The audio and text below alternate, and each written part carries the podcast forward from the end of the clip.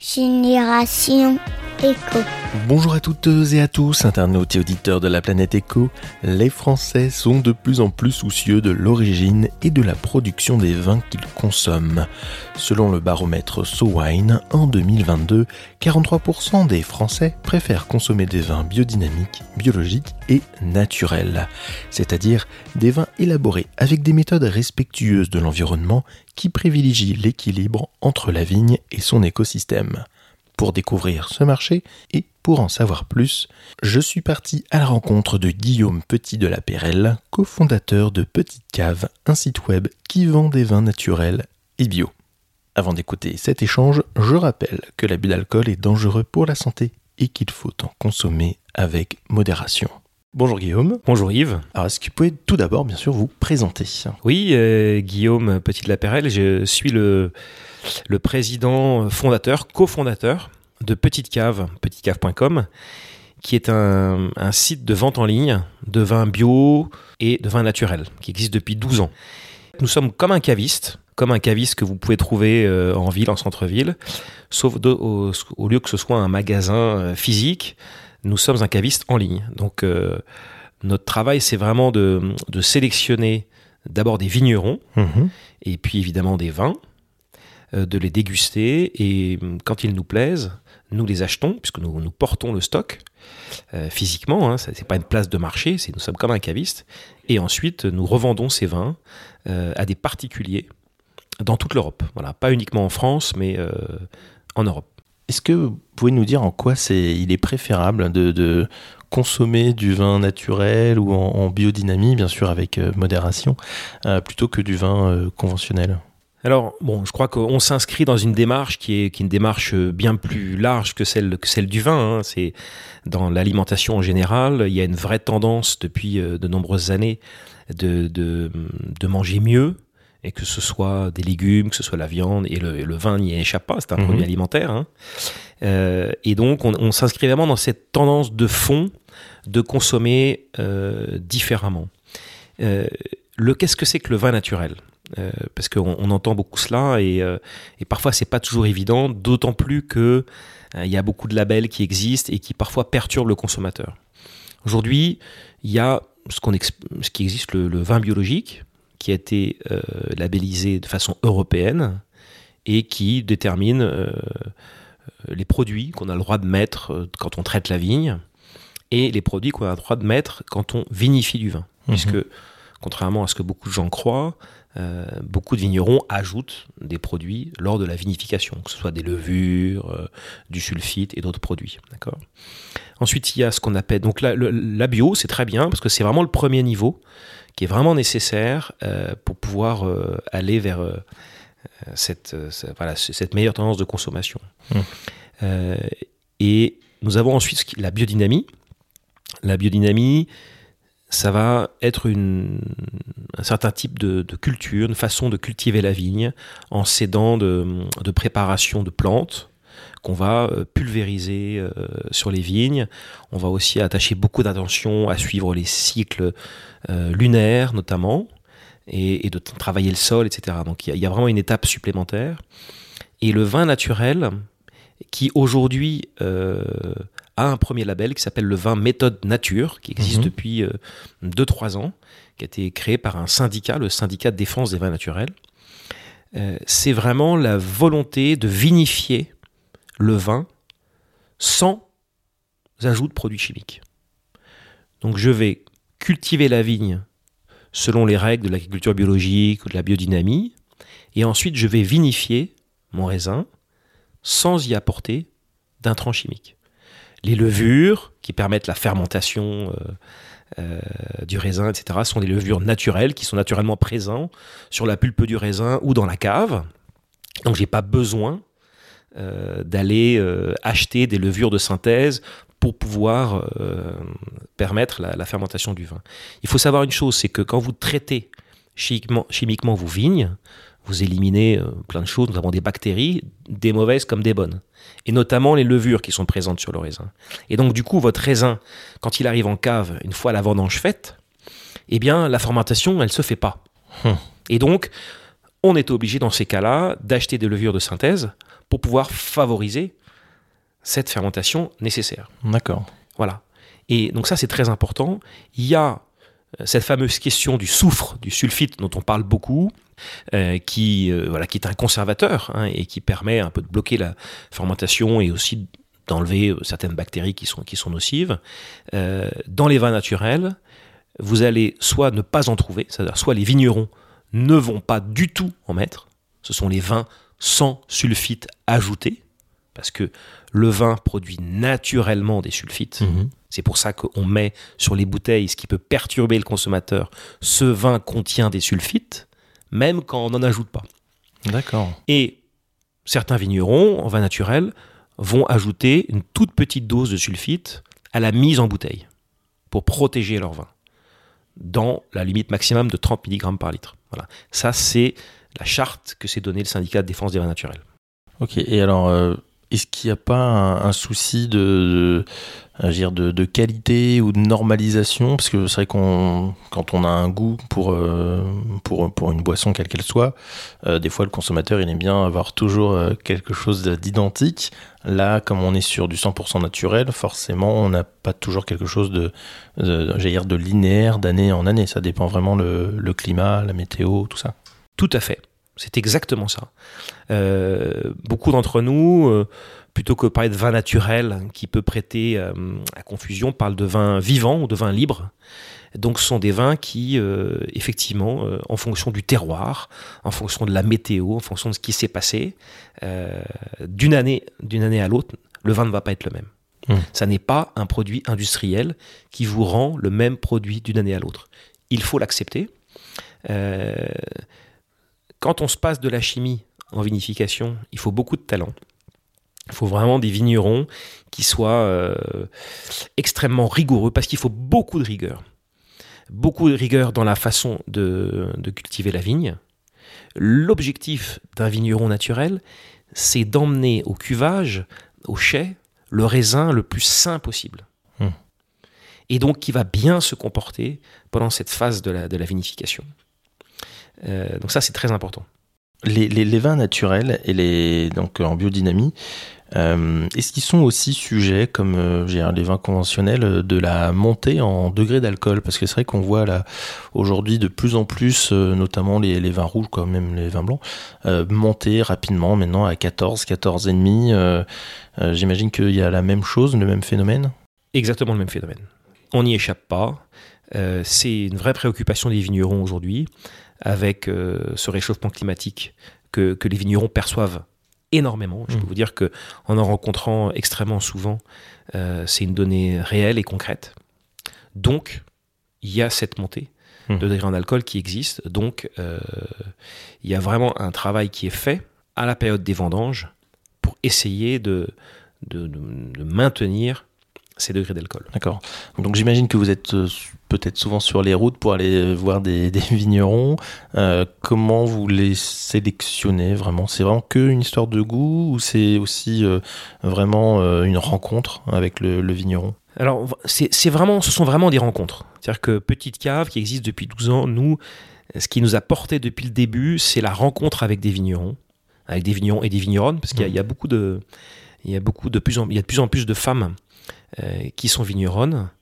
Et, euh, et c'est vraiment la rencontre avec ces personnes qui fait tilt et qui fait qu'on a envie de déguster leur vin. Hmm. Il, faut, il faut savoir que euh, cet univers est très minoritaire dans le, nombre des vignerons. C'est-à-dire qu'aujourd'hui, on dit qu'à peu près entre 10 et 12 des vignes qui sont, qui sont bio, et à peu près 2 à 3% qui sont considérés comme des vignerons ou vigneronnes naturels. D'accord? Donc c'est hmm. très minoritaire. donc, euh, quand vous êtes minoritaire, euh, vous vous serrez les coudes. Donc, euh, il y a une vraie présence du collectif euh, au sein du, monde des, vins naturels. Vous avez un vigneron qui démarre quelque part, et eh bien les, collègues qui, qui, travaillent un peu dans la même philosophie autour vont lui prêter un tracteur, vont lui prêter un chai, vont éventuellement même euh, euh, lui louer des vignes, etc., pour qu'il puisse démarrer. Donc cette entraide est très très forte. Mmh. Et comment ces vignerons se font connaître? Ils se font connaître par des salons, des salons professionnels organisés, ça peut être dans un petit village du Roussillon ou, d'Anjou, où euh, ces vignerons naturels vont présenter leurs vins. Et donc, euh, ceux qui sont déjà connus, reconnus, ben, vont inviter le petit jeune à venir présenter ses vins. Et donc, des professionnels comme, comme nous, nous allons aller à ces salons, nous allons goûter, on allons rencontrer les vignerons qu'on connaît bien et qui vont dire, dis donc, va voir le petit Nicolas là qui démarre avec il a 2-3 hectares, euh, c'est super ce qu'il fait, etc. On va déguster. On a l'assurance qu'il est dans cette philosophie hmm. des vins que nous aimons. Et ensuite, on va goûter. Et après, ça nous plaît, ça nous plaît pas. Après, il y a aussi une question, il y a une question de philosophie qui est très importante pour nous, qui est un premier filtre. Et ensuite, il y a évidemment la question de la dégustation et du goût. Et il va y avoir des vins que, nous aimons et, que nous allons proposer à nos clients et des vins euh, avec lesquels on n'a pas spécialement d'émotion pour le moment, qu'on ne va pas présenter. Mmh. Et, au niveau des, de vos clients, justement, donc euh, c'est beaucoup d'étrangers ou pas du tout? Parce que le vin français est quand même très réputé euh, à l'étranger, ou il y a énormément de, de Français qui, qui, commentent sur votre site web? Alors, quand on est français, on a, on a un prisme un peu déformé on a vraiment l'impression qu'il n'y a que la France qui fait du vin et qui fait du bon vin et que les Français sont les super amateurs, etc. Les Français sont pleins euh, d'idées préconçues sur le vin. Euh, ils font des classifications en disant ce qui est bon, c'est le, le, Bordeaux, puis ensuite le Bourgogne, et puis tout à la fin, euh, c'est le Muscadet et le Beaujolais. ça, c'est complètement faux. depuis que je déguste, je me suis rendu compte que partout où on fait du vin, il y a des vignerons exceptionnels. Donc moi, ce qui m'importe, c'est le vigneron, et c'est pas nécessairement l'appellation. Donc dans le Muscadet, puisque nous sommes ici à Nantes, euh, j'ai découvert des vignerons extraordinaires. Dans le Beaujolais, c'est la même chose, etc. Donc voilà, partout. Euh, mais pour revenir à votre question qui était... La part de pourcentage de, Français et d'étrangers. Donc nous avons d'abord commencé à nous faire connaître auprès de notre clientèle française, mais euh, il y a beaucoup de consommateurs européens qui sont extrêmement euh, passionnés et amateurs de ces vins naturels, notamment en Italie, mhm. euh, en Scandinavie. Donc, euh, et ce sont des gens, notamment les Scandinaves, qui sont extrêmement libres dans la façon de déguster les vins. c'est un peu comme les Japonais aussi. C'est-à-dire que ce qui importe, c'est est-ce que c'est bon ou pas. Donc après, il faut imaginer que hum, près de 50% des vins naturels ne sont pas en appellation, en AOC, c'est-à-dire qu'ils ne sont pas en, muscadet ou en pauillac ou en, ou en alos corton, mais ils sont en vin de France, d'accord? Et eh bien, euh, pour un Danois ou un Italien, c'est pas grave, hmm. parce qu'il sait que le vin est fait par tel vigneron et qu'il aime ce vin, et que ce soit en vin de France, ça ne le dérange pas du tout. Oui, il y, a vraiment euh, vous l'avez très bien dit, hein, le, français a sa propre représentation de, de son vin et ne, jure que par, le, que par les, AOC ou les appellations. Voilà, exactement. Et alors que les étrangers, ouais, pas du tout. Hein. Voilà, et surtout dans les, dans les pays où on ne produit pas de vin. Donc il y a une grande liberté, et un Danois va boire du vin italien, va boire du vin euh, géorgien, va boire du vin français, ça ne le dérange pas. Donc, euh, donc on a les consommateurs étrangers, et chez nous c'est plus d'un tiers de nos hmm. consommateurs qui sont étrangers, et ça ne fait que progresser. Hmm. Et puis nous avons également euh, la, sélection des vins qui sont proposés, qui est proposée, qui sont euh, d'abord des vins naturels français, mais euh, beaucoup d'Italiens, beaucoup de vignerons italiens produisent aussi dans cette philosophie-là, d'Espagnols, hmm. de Géorgiens. Oui, de différentes, différents pays. Qu'est-ce que vous pensez euh, des, bouchons qui sont pas en liège, les bouchons en plastique, euh, les bouchons euh, en, métal qu'on tourne classique? Est-ce que vraiment ça a une importance quand on, achète du vin ou pas du tout? Est-ce que, finalement, si je vais plus loin dans ma réflexion et dans ma question, est-ce que le fait d'avoir euh, du bouchon en matière plastique euh, ou un bouchon vissé, c'est moins noble qu'un bouchon en liège? Alors, c'est une, une, vraie question que les, les, vignerons se posent en permanence. Euh, je pense que si, si c'était si simple, tout le monde aurait résolu la question. C'est-à-dire que le, bouton le bouchon en liège a un inconvénient qui est de donner le goût de bouchon de temps en temps et donc d'avoir une bouteille qui est euh, altérée, qui n'est pas consommable. Ça, ça arrive. Après, il a des, vrais avantages prouvés depuis des siècles et des siècles.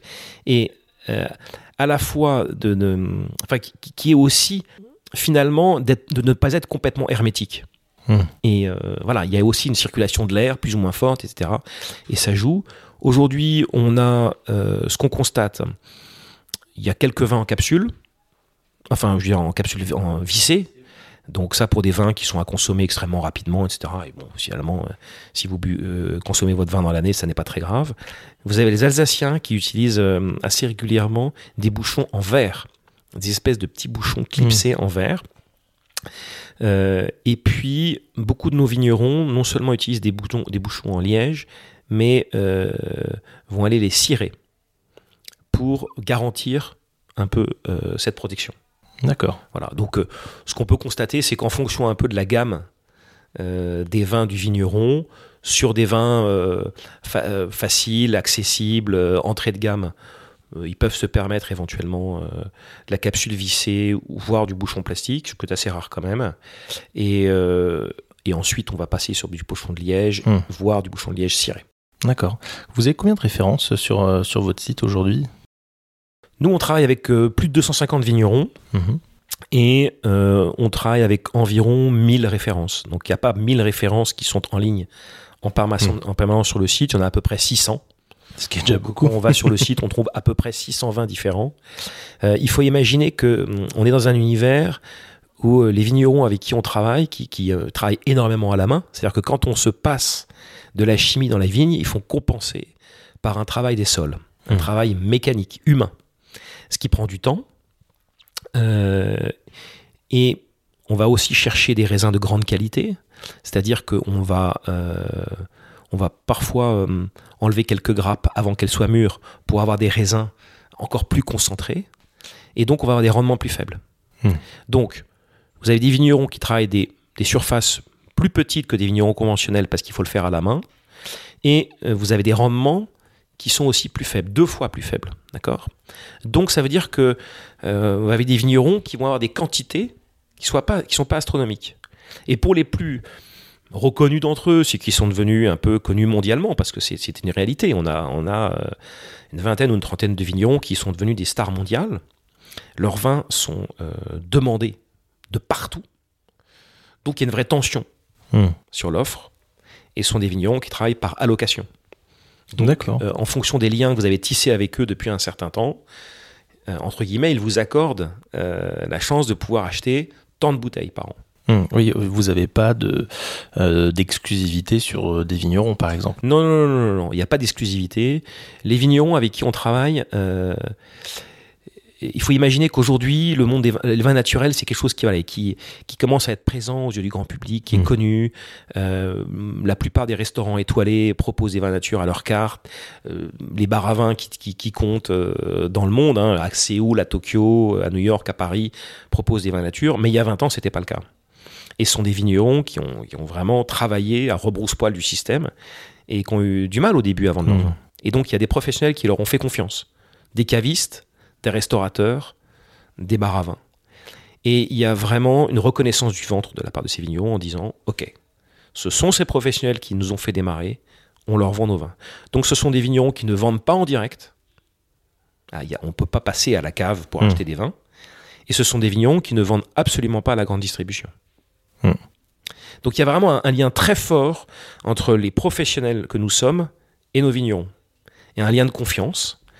Euh, et, donc voilà, donc pour revenir à ces allocations, ben, une fois par an, on vous propose ces allocations que vous prenez évidemment. Et donc, vous imaginez bien que vous n'avez pas de vin, euh, vous n'avez pas de quoi tenir, tenir toute l'année. Hmm. Donc, pour certains d'entre eux, de, ces vins, eh bien, on va les proposer ponctuellement à nos clients les plus fidèles, etc.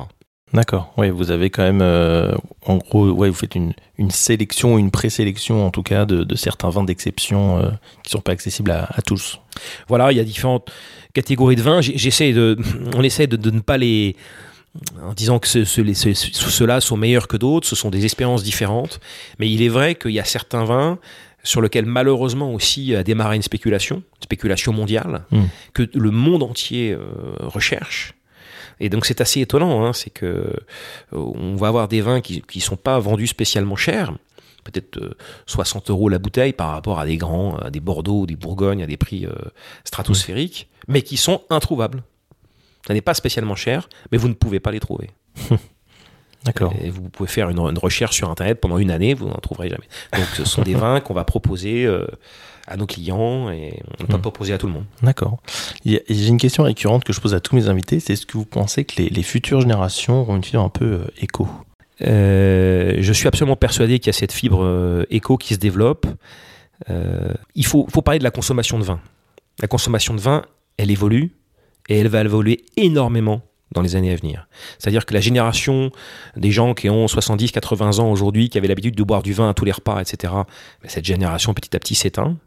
Et la nouvelle génération de consommateurs qui ont... euh, parce qu'on ne consomme pas du vin tout de suite. hein. on, consomme- on commence à consommer du vin plutôt vers euh, quand on commence à travailler, vers 25 ans, 30 ans. Donc euh, voilà, les, les, les- les 25-40 ans aujourd'hui, globalement, ils boivent pas de vin dans la semaine. Ils boivent du vin le week-end. En revanche, ils vont être beaucoup plus exigeants sur la qualité du vin et sur euh, euh, ce, ces revendications euh, environnementales, euh, bio, biodynamie, nature. Donc ça, on le voit bien. Le marché du vin globalement baisse et, et il va beaucoup baisser euh, dans les années à venir, notamment sur les vins conventionnels euh, assez basiques, etc. Soit en Côte-du-Rhône ou, ou en Bordeaux, on prévoit des, des arrachages de centaines ou de milliers d'hectares dans Ah les oui. années à venir. En revanche, dans le secteur de marché qui nous concerne, vin naturel, bio, biodynamique, euh, la tendance progresse et c'est vraiment cette tendance-là qui va s'imposer. Hmm. Donc euh, on le, const- on- on le constate euh, quotidiennement. D'accord. Et euh, vous êtes combien de collaborateurs du coup à Petite Cave? Nous, aujourd'hui, on est deux. D'accord. Deux cofondateurs qui travaillons, on se répartit le, on se répartit le boulot avec Thomas. Et, et après, on a choisi aussi de sous-traiter certaines tâches, notamment la logistique. Mhm. Euh, donc on a un prestataire logistique depuis, euh, depuis 12 ans qui s'occupe de réceptionner, de stocker nos vins dans un entrepôt climatisé, de préparer nos commandes. Euh, c'est très important pour nous de, de stocker nos vins dans des bonnes, Oui, dans bonnes dans des conditions. bonnes conditions Bien sûr. parce que ce sont des vins justement qui sont moins protégés, donc euh, qui ont autant de potentiel de garde qu'un vin conventionnel. C'est souvent une question qu'on nous pose, Mhm. qui ont autant de potentiel de garde qu'un vin conventionnel. En revanche, il faut vraiment les conserver dans les bonnes, euh, des bonnes conditions. Ouais. Et donc ça, on y, on y attache euh, beaucoup d'importance. Et alors ça veut dire aussi que même au niveau du transport, c'est des transports bien spécifiques? Alors aujourd'hui, on a des, des- des cartons. euh, parce que pour pouvoir transporter du vin, il faut des cartons extrêmement solides, euh, double cannelure, double épaisseur, euh, mono alvéole, etc., etc. euh, en fait, qui, qui gardent la, la- la température du vin pendant les 48 heures du, du transport. Donc ça part à 12 degrés de chez nous, et même en été, quand ça arrive, le vin est frais. Ah oui. Ok. Donc euh, ça, on l'a bien travaillé. Donc de ce côté-là, euh, on attache beaucoup d'importance. Après, dans les pics de chaleur de l'été, on arrête d'expédier. D'accord. On arrête d'expédier, on prévient nos, nos clients qui sont euh, extrêmement compréhensifs. Voilà, quand vous avez un pic de chaleur pendant quelques jours, euh, on bloque les expéditions. Euh, ou alors on bascule euh, sur des, des transports en camion réfrigéré. Voilà, qui vont euh, Hmm. protéger la température tout le long, mais qui ont l'inconvénient de coûter beaucoup plus cher. Oui, forcément. Bah oui, quand on n'optimise pas le- la logistique, ça coûte euh, forcément plus cher. Euh, donc, euh, petite-cave.com. Petite cave, non, il n'y a pas de Il n'y a tiret. pas de tiret C'est au pluriel, petite cave, D'accord. petitecave.com. Voilà. petitcave.com pour, euh, pour retrouver euh, tout, euh, tous les vins, euh, donc euh, en naturel et biodynamie euh, exclu- exclusivement. Tout à fait. Merci beaucoup euh, Guillaume pour Eh cet ben, je échange. t'en prie, merci Yves. Merci à toutes et à tous d'avoir écouté ce nouvel épisode de Génération Echo. Merci de le partager au plus grand monde via les réseaux sociaux ou tout simplement en envoyant le lien par email. Abonnez-vous à la newsletter pour recevoir directement les derniers épisodes chaque mercredi des semaines impaires. Merci de nous mettre 5 étoiles sur Apple Podcast. Cela nous aide grandement pour le référencement. Merci pour votre fidélité et à bientôt à l'écoute de Génération Echo.